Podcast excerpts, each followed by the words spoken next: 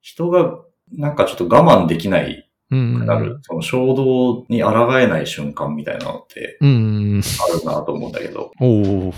最近あるなんか自分の衝動を抑えられなかった。ええなんか、なんだろうな。ええ俺一個知ってんのよ、君が衝動を抑えられなか った。衝動を抑えられない瞬間。のれんラジオをさ、うん。収録してさ、うんうんまあ、大体俺が編集して上げておくとさ、なんか君がそのアートワークを作ってうん。 予約設定をするうんしてくれるじゃん。なんとなく見計らって3日おきとうか。ん。そうまねあ、。土曜の日曜のお昼うんうんうんうん。やるじゃん。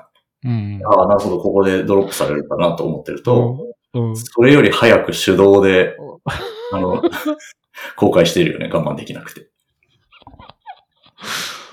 そうねで、。あ、人の我慢できない瞬間を見たなと思って、 面白いよね、それ、うん見るのね。これ、こらえきれなかったなだからあの、3日後のね、正午に投稿されるっていう予約設定されてるのに、あうん。あれもう公開させてるっつって、我慢できなかったんだなっていう。で大体毎回我慢できないじゃん。だから、あの、そもそも予約設定っていうもの自体が、うん別にそこに合わせてやるっていうよりかは、目安でしかない。うんうんういん。一、回、今持ってる玉と、えーなんとなくそれをこう、プロットしていくわけよ、カレンダーに。うんこの辺で出てくだろうっていうのを一回置くけど、それは別にうん、本当にそこ、その通りに出そうっていうふうにそもそもあんまり思ってない。イメージね。予約設定しなくていいいいんじゃないって思ったりとかする。あのね予約設定してるってことは、まあ目安だけど、まあ、あの、別にほっとけば勝手に公開されていくから、ほっといてもいいいいじ予約設定しとかないと、もっと我慢できないわけ。ゃん。あ、なるほど ね。予約設定することによって、あるべき位置っていうのを一旦目印立てるわけうんよ。うんで、そ、そこからの乖離っていうものが意識されるじゃないい一回目印を立てることによって。それは意その識的に。一週間後ですね、そう例そえうばね。それが、まあ、あの、そこに一週間後にあげるっていうのをみ、み、あの、一回旗を、それはだから、まずは冷静に戦略を立てるわけよ。うん。あの、熱のないフラットな状態でこう戦略を立てると。そうだねうんで、それが、えーっ、と、でもこうやっていく中で、うんえーっ、と、人間ってさ、やっぱ、あの、すごい冷静な状態では、こう、ロジカルに理性を持って、こう、何か行動の計画を立てることができるんだけれども、うんそれがこう、ちょっと感情的になったりとかってすることによって、その、うん自分が、えーっ、と、やろうと思ってたことが守れなかったりとかするわけじゃないそうだね。そう。で、守れないことがあるからといって、計画を立てないと、よりひどいことになる。そうだでね。これは守れないんだけど、一度理性でもって計画を立てることによって、そこうでん自分の中で、えっと、今の状態が理想的な状態とどのぐらい乖離してるかっていうのを判断することができると。うんうんそのことによって、感情的にはなるんだけれども、理想に近い状態っていうところに落としどころを見つけることができる。っていう、まあ、このような思考回路だね。、まあ、理想に近いところにっていうよりは、なんていうか、あの、歯止めが効かなくなる自分をかろうじて そうそうそう。う。ね、っていうことですそうね。そうそう物差しをだからそ、の、よくそのアルコール中毒とかのね、うんあのー、治療で、えっ、と、そのお酒があったと、まあ、とにかくお酒は手に入らないようにする。うんうん自分が何か衝動起きた時に、それがすぐにえー手に入らないようにすることがすごく大事で、うんそのなんかこう行動に移っちゃう前に何かしらワンクッションがあったりとうんか、うんっていうのを意識的に作る。例えばう、んその、あの、アルコールにテープで蓋しとくだけでも全然違うんだって。そのテープを取らないといけないじゃなうい。ん一つ何か自分が衝動的にやってしまうことがあるんだとすると、そこにアクセスするために面倒だっていうことを一個間に作っておくことによって、あの、ちょっとその軽減する状況が、状況が少し改善するみたいなことがあるっていう。うんまあそこまで考えてね、俺予約設定とその無視っていうのを常にやってるっていうことがここで話したかった。だから投稿の依存症だからね。 ボタンを押してしまいそうになる手をこう震える手だね。ポッドキャスト投稿依存症だからね。投稿依存症だよね。カウンセリングが必要だよね。だからそれ多分朝散歩でも治ってないっていうことだから重症だよね。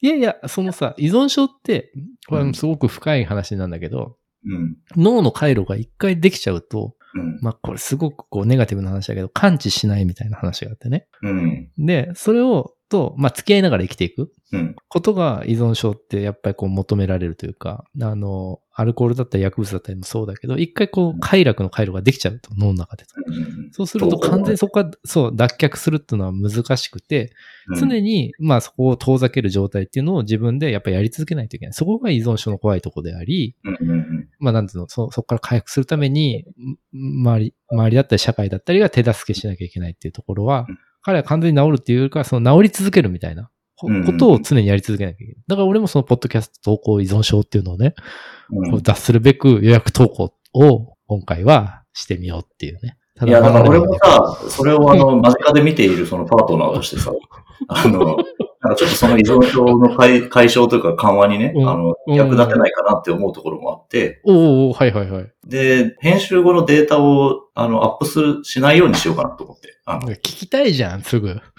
もう聞きたくてしょうがないわけ、のれんラジオ。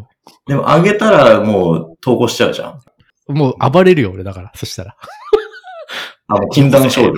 あそうそう、よこせあもう編集終わってんの分かってんだぞつってなるじゃないで、い傘や、だから振り回禁すじじのところで分かってる。だからその、例えば、あの、週1回の投稿にすればもう1ヶ月分あるのに、ゃん。いやいや、なんでかもさ、そのそれを1週間で使い切ったりしちゃうじゃん。速さが必要じゃん。なんかね、速報性がさ。そうね。あそのう、そうそうそペロペロ少年の話もあんまりそうそう1ヶ月後にドロップしたら、う。そう。何言ってんの今更っていうね。そうそう。そうそうそう。そこでやっぱなんかさ、その時代時代にしかない空気をパッケージングしてるわけじゃん、我々は。今この瞬間にしかないねうん。空気を。やっぱそれをやっぱりね、その、なんだろうな。なんかこう腐らせるわけじゃいかないっていうかさ。アルコール依存症の人はあんまりそういう理屈はないもんね。あの、 飲みたいっていうことだもんね。そうね。そうね。いやーでもほら、田代正史とか見てると、そうやなな、んか大抜け変るのや大変なんだなって思うじゃん。そうだね。うん。うん。だから、あんまり何事にも依存はしない方がいいんじゃないかなって思ったりもする。そうだね。そんなに依存してないよ。なんか、ただみんなの喜ぶ顔が見たいっていうだけで。だってね、 そうそうそうそ善意でやってるだけだう。そうそうそう。リスナーの皆さんの、なんか、ワクワクして、面白かったっていうさ、コメントがツイッターに載ったりするわけじゃするん。ねよか。ったな。ありがたいそうね。よかった。よかったな。ありがたいですよ。ありがたいですよ。うん本当にリね。スナーの皆さんにね、支えられて、このね、のれんラジオも今日まで続いてきてるわけですからね。そうですね。 ねえ。映画ですとか言いながらね。でもなんかこうね、じわじわとやっぱりこう、いろんな方にご紹介いただいたりとかして、うん。リスナー数が増えてるといううのがね、データでも出てるんで。いやー、このね、リスナーの皆さんを東京ドームに連れて行きたいね。そうね、奇形5万の大観衆っつってね、うん。やりたいですよね。やりたいですね。でもなんかさ、YouTube とかもやった方がいいのかな VTuber。 YouTube と、いや、なんつうの、例え、なんか、よくあることで言うと、あのー、ゆる言語学ラジオとかさ、あ、そうだね。そう、あれもともとだからさ、ポッドキャストやろうと思ってたと思うんだけど、うん。ほとんど YouTuber みたいになってるじゃないそうね、お金がね、入るからじゃない。そう、そこがやっぱり入るからっていうのはね、それ大きいのかもしれないね。うん。ね俺のラジオを見ようとしたら、変な漫画の報告が出てきたりする時代になる。冷めるね。うん あれさ、なんかさ、よくあるじゃん。なんか、あのーなんだろうな。なんか、クリックしてさ、全面、一回漫画の広告みたいのが出て、右上で×を押さないと次いけないみたいなさ。うんうん。あの広告意味あんのかなその、その広告絶対見ないじゃん。俺い全、や覚えてないよ、全然。うん。見る人がいるからやってんだろうね、でもね。効果ゼロだったらやめるもん。ああ、なるほどね。まあ、うんそうだね。デジタルアドだったらやっぱそこで、こう、コンバージョンとか取れるわけだから。いや、そうそうそうそう。うん、あるそう程だ度よねこのぐらい打てばこのぐらいの利益につながるっていうのが見えてて、投資対効果がいいから続けるよね、基本的に。そうだね。うん。現存してなくなってないっていうことは、うん。そこクリックしてる人がいでもさ、なんかたまに手滑ってクリックしたりするじゃないの。 あるある。これかとも、そう。そういうのも含まれてると思うとさ。いや、なんかそれがその店頭で売ってる、あんまり EC とかじゃない商材に関しては結構そうで、うんあの、なんかうんまあリーチとかインプとかしかわかんないから、本当に売りに繋がってるのか分かりにくい部分もあると思うけど、ウェブサービスとかだと結構そこが見やすいから、そうだね。投資対効果がすごい、もうはっきりしちゃうよね、ある種ね。だから漫画のダウンロードとかだったら見てるじゃん。ん YouTube 流入でのダウンロード確かがにそのくらいあるっていうところ、繋がってる気がする確かにね。うん。確かにな。なんかさ、そう、さっき、AI の話してたじゃん、さっき。うん。で、AI とさ、なんかこう、いろいろ喋ってたりするとさ、すごいこう、この人は今こんな悩みを抱えてんだとかさ、こんなことに興味があるんだとかって全部わかるわけじゃないまあそうだね。こっち側のね。そう。そうするともさ、ちろんこうなんか、そう、アドテクの精度とかもさ、どんどん上がってくよね。うん。まあただあんまりそこを今スクリーニングしちゃいけないっていう風になってきてもいるから。わかるわかる。企業側はねいや、そうだね。なんかさ、うんそこのでもさ、何がいいビルで、何が、なんだろう、マーケティング的にいいのかっていうのってさ、もう結構線引き曖昧だよね。うん、まあ曖昧だよ。もうブラックボックス。うんブラックボックスだしさ、なんか、ステマみたいのもさ、うん。なんかオーガニックを装ったステマみたいのいっぱいあるじゃん。あるかなまああるね。うん。いや、なんか実際さ、やっぱこう、働いてるとさ、こう、うんそういうオファーとかあったりしてさ、もうこれステマじゃんっていう感じなんだけど、それでも、いやこれは、こう、広告費じゃなくて制作協力金なんです、みたいなとかさ、あるじゃない、はいよく。 制作にあの賛同して、協力して、なんか気持ちよくお金を払っていただくと、なぜだかあなたの商品が、なぜだか飲んだりします、みたいなさ。そまあだから、ノレンなんラかジオもそういう形も受け付けてるからね。そうだね。なんかあうの、んぜひ、ステマっていうとさ、すごい言葉が悪いけど、うん。あの、我々の、あの、活動にね、賛同していただける方は、な、何かちょっとね、自分たちが PR したいなと思ってる商品を、なぜだか、あの、教えてくれたら、すごいなぜだか出る可能性もあるよで。、我々がね、それを気に入って、すごいいいなと思ったら、あ、そうだね。気に素直入な言葉、ったらで、そうそうそう。気に入ったらそれが出るけど、うん気に入る可能性が今のところ100%です。みたいな、そういうことだよね。まあ、あとはちょっと制作協力金の金額によって結構、あのね、気に入り具合が変わってくる可能性も否定できない。いや、だからさ、そういうの多いよね、最近。ますう、ます。うんん。そうだね。どうなんでもそのね、AI とこう会話してたりする時間が増えていけば増えていくほどさ、うん。なんかある種その感情をコントロールされる、うん。こう、可能性みたいなのも高まってくんだろうな、みたいなね。あるよね。AI のし想。思想がちょっと偏ってたら、それに人間側が影響を受けていくことも。受けるよねあるだろう。なゼロじゃないからね。ううんん。それでなんかこう、社会としての人間の合意形成みたいなものに影響を与えようと思ったらできるみたいなことがね、やっぱり。なるよね。オープン AI 社がなんかちょっと偏った思想を持っててさ、あの、うんこれを浸透させようって思ったら、ちょっとずつ影響を与えられる可能性あるね。いや、全然ある。全然あるし、次の派遣を取りそうな感じあるよね。あるね。あるし、あれだね。うん陰謀論もはかどりそうだ ね。陰謀論はかどっちゃうね。 やっぱね。オープン AI はここの組織のなんだかと繋がってて、そうそうそうそ宇宙エう。ネでそうルいギう、ーの、そういう意味でいくとさ、最近さ、Facebook のさ、高齢化が激しいじゃない そうだね。高齢化っていうかまあ、そうだね。あの、新しい人が入ってこないって感じかな。あそうそうそう。で、なんか、俺の中で Facebook ってさ、じじいが陰謀論を書くメディアだっていうさ、あ偏見に満ちた出断な言い。けど。まあ、あんま見ないけど、たまに見たら懐かしい人がなんか近況報告してるけど、そんなあの陰謀論を書き出してる人はあんまりいない気がすああ、僕のじゃあソー シャルグラフが偏ってるのかもしれないねる。。そう なんだね。陰謀論クラスターなんだよ。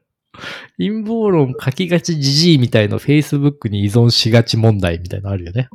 うんいやーでもなんかね、ちょっとおもろいなと思ったのはさ、あのーうんもう Facebook ってさ、あんま書き込まないじゃないそういう、うんその、デイリーなこととかっていうの。うん。でもなんかすごくさ、こう、例えばし自分の仕事を書き込む人とかさ、転職した時に書き込む人とかさ、うん。割とそういうそのパブリックなツールとしてさ、ある種、こう、インフラとしてのね、うん。なんかこう、機能はすごくあるなと思ってて、うん。うん。この間さ、あのー新卒で入った会社の同期会があったわけ。うん。うん。で、行ったんだけど、120人ぐらい同期がいるからさ、まあ、結あ構あ、みんな結構もう大規模なやつ。あ、えっとね、えっ、と、その同期会にみんないいたわけじゃないんだけど、もともとそのぐらい同期がいて、うん。あの、同期会に来たのは30人とかなんだけどうん、でもさ、なんか、やっぱ、あの、Facebook とかあるからさ、みんな、なんとなく近況分かってるわけよ。誰が何してるとかさあ、どそれこはで働いてるとかさ。うんそう。だから年賀状みたいな感じだね。ちょっと確かに。うん。確かにね。うん。確かにね。いや、だから、何を思ったかっていうと、なんかそういうものがない時代ってさ、もう全然情報がゼロだったわけじゃんうん。で、それがなんかその、Facebook なり、なインスタなりさ、わかんないけど、繋がっていることによって、なんかうっすらと知ってるっていうかさ、うん。それってすごいゼロとうっすら知ってんのってめっちゃ違いがあるなと思ってて、それだからそのインフラとしての Facebook の機能ってすごいなと思ってね、思ったいりなんや、かしそうだてと。思うよ。うん。あのアイスランドでなくした財布も。確かにだ。おかげで見つかったしね。ましたね。マーク・ザッカいーやいバやいやーグだな。頑張ってほしいけど、どうなんだろうな、あのメタバースは。メタバースどうなんだろうね。なんかメタバースの可能性みたいなところにあんまりピンとこないんだよな。あ、でも、それはう俺、めちゃめちゃ、なんて言うんだろう、わかなるんか、その、オープン AI がやってるような、その、なんていううんかう、ん世界の概念を変えるみたいなこととはちょっと違うと思うんだけど、今あうんうる、んその、インターネット上の体験を、えっうんうんうとん、よりリッチにしていくというか、リアルに近づけていくというか、まあ、要は、だから今は俺ら、あの、画面越しに会話してるけど、その感覚は対面で話す時の感覚と、まあ、結構違うんじゃないうんうんうんうんうん。それがあんまり変わらなくなっていくっていうのもあるし、あとは今 VTuber と人間の YouTuber を見るときの感覚は全然違うけど、そこの境目が曖昧になっていったりとか、うんうんうんうんうん。あの、そういうことだろうなというふうに思ってくるけどね。そう離れていても今の実際に会うとか、実際に会話するみたいなことと、近い体感が得られると。で、触ったりすることもできるようになっていくし、はいはいはいはい。匂いでが。なんかさ、こう、決定的なプロダクトとかが出てくると、やっぱ一気に見方が変わったりするだろうね。そのメタバースとか含めてね。うん。で、なんか VR ゴーグルとかも今、なんて言ったら、う ん基盤の技術みたいなところがだいぶ汎用化されてき て、あの、安くなってきたから、うん結構いろんな会社が作れるようになってきて、うんうんうん。あのそうするとなんか、より軽いやつとか、はいはいはいあと、今すごい酔うんだけど、あの、酔いにくいとか、えっと、その機能面がよりブラッシュアップされていくっていうか、この没入感すごいねっていうだけじゃなくて、あの、ユーザビリティがどんどん上がっていく。そうだね。うん、その先にもっと気軽に、もちろん価格も下がっていくだろうし、そうだね。うん。目だけじゃなくて、手とか体とかに、あの、センサーつけてね。拡張的な現実が感じられるものが装着してっていうのもあるし、あの、モーションセンシングみたいな方の技術も。うんうんうん。向上俺でもしてるなんかそれで言うと、やっぱりなんかその、会話する AI うんみたいなものよりも、はるかに難易度が高いなと思ってて、そのメタバースのうん。空間をうんある種再現するみたいなことだと思うんだけど、その、身体性みたいなことすごいかかってくるじゃん。その、うん。やっぱその、なんだろうな、単純に物が立体に見えるとかさ、うん。そう、サラウンドで音が聞こえるとかじゃなくてさ、そこで物に、タンジブルにこう触れたりとか、うん走って汗かくとかさ、心拍数が上がるとかさ、うんそういう、なんていうのかな、そう空間の体験みたいなものをとデジタル上で再現したりとか、そこで、まあなんかクオリアみたいなことかもしれないけど、それこそ。うん。それってなんかすごくこう、また複雑度がすごい高いなと思ってて、あ、それは本今当、そうだね。今そうう、んだから、なんだろうな、今ある、その、なんて、それこそセカンドライフの、なんか焼き直しみたいなさ、うん。そういうことじゃないんだろうなと思うんだよね。メタバースが本当に、うんうん本当になるんだとすると、そのマトリックスみたいなことだと思うんだよね。そうだよどっね。ちが本当か分かんないぐらいにならないと。要はみんなマトリックスを再現しようとして今頑張ってるよ。そうそうそうそう。でもそれって、えっ、と、想像できることとできること、実際可能なことってさ、結構乖離があるなと思ってて、すごいアイディアとしてはわかるし、あの、技技術として、なんかその、いろいろ洗練されていくとそっちに近づくっていうのもわかるんだけど、それは本当に10年、20年じゃできないんじゃないかなっていう気がしてて、どうかなわからんね。タイムマシンみたいなものもさ、みんな想像できるけどさ、実際、まあできないじゃないみたいな、んその、例えばさ、昭和50年代とか、わかんないけど、うん1970年代とかに未来ってこうなるよっていうさ、なんかいろんな、そのレトロフューチャーみたいなものがあっうん。たとして、その中で例えば車が空飛んでますみたいな絵とか出てきたりするじゃない、うんでもさ、あの、車は、いや、車は空飛ばない方がいいよね、みたいなさ、 なんかあるじゃないあーあの、だからそれで言うとさ、ひょっとするとドローンみたいなことが近いのかもしれないんだけど、その技術の延長線上で人間っていろんなそのさ、こう想像できる中で、うん何が実、実際に実現して何が実現しないのかみたいなことで言うと、メタバースは結構怪しいなと思ってて、俺。メタバースはね、できないじゃでんもね、半分実現してんだよね。あの、まだまだ追いついてないだけで、もうなんていうか、うんあとは体感とか機能のブラッシュアップっていうところまで来てて、もうなんか半分俺メタバース空間で生きてますみたいな人いるのよ。あの、こっちの方が。自分の好きな見た目で活動して、 あの、なんか気の合う仲間いっぱいいるし、世界中にいっぱいいるしとか。いるよね。いるから、いるよねあのタイムマシーンとは全然違うっていうか、タイムマシーンに例えるならば、なんか、うん。 1分なら移動できるようになったぐらいの感じだと思うよね。まだ何年先に行くとかはできないんだけど、1 1分だけならずらせるっていうぐらいまでは来てるから、うんあの、可能性あるんじゃないかなとは思う。な、その、かいや、俺さ、それメタバースで言うとさ、もうツイッター自体が、ある種の講義のメタバースだなと思うわけ。うんあ、ツイッターっていうか、あの、インターネット自体が。インターネットはねそそうう、インターネット自体がうん。で、そこに、その、体験性とか身体性とか、うん。空間性とか、うん。そういうものが、あの、あとインタラクティブに基そうづそいうてそとう、か、そういうことだからそういうものが付加されていくと、うんメタバースってものになるっていう理屈はわかるんだけど、うん。それを実現するための、なんだろう、あの、ってすごい大変だろうなと思うし、大変だと思うよね。あとはさ、なんかその、なんだろうな、クオリティの低いって言うとあれだけど、動物の森みたい、集まれ動物の森みたいなものもさ、うんうんまあ、メタバースっちゃメタバースだよみたいなうん考え方があるとすると、えっと、なんだろうな、どこまでリアリティが付加されると、それがメタバースってよ呼ばれて、うんあの、どの程度だとまあゲームの延長線だよね、みたいなうん。ことなのかって結構線引きしづらくて、なコかストなかペなんッかトもメタバースだったんじゃなあいそうそうそうそうそうそう。そういうこと、そういうこと。そういうこと、そういうこと。 あと、なんつうの。うんあ、アベ、アメーバもなんかやってたじゃん、そういうの。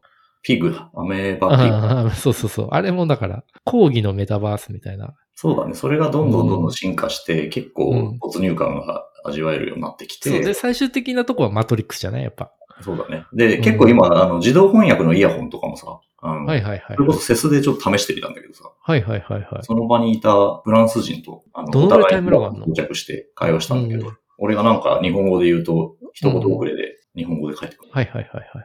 ちょ、ちょっと遅れるんだけど、はいはいはいはい。あの、なんか、十分使えるなっていう感じだったからはいはいさはいまあそういうのをもっと早くなっていったりとかすると、えっ、と、リアルタイムでお互いその、うだねなんかこう、存在をい今の画面越しよりももうちょっとリアルって感じだかうら、んうんうんえっ、と、お互い違う言語で喋ってても普通に会話できるみたいな。いや、そうこいうふうとに。ぐらいまでは、あと2、3年で行く可能性あるなとかって思うと。そうだね、そうだね、確かにね。いや、例えばさ、今、あの、えっ、と、知らない街を行くときとかにさ、必ずうん Google マップとか見るわけじゃない、うん。その Google マップもさ、もっとそのインターフェースが洗練されて、メガネに例えば組み込まれるみたいなことになあってそるれわもけね、さもう出てきてるわ。そうだよね。まだあれだけそういうど、一応使えるなっていう感じだった。それってさ、でもなんかそのメタバースっていうよりかは、うん現実社会にそのデジタルで一個、こう、フィルター通すみたいな、なんかそういう感じよね。だから AR に近いよね、VR。あ、そうだね、そうだね。いやいやいや、なんか、難しい話してますけど。そうだね。まあ、とこですかね。そんなところで、もう、免許、行かないとね。聞いてください。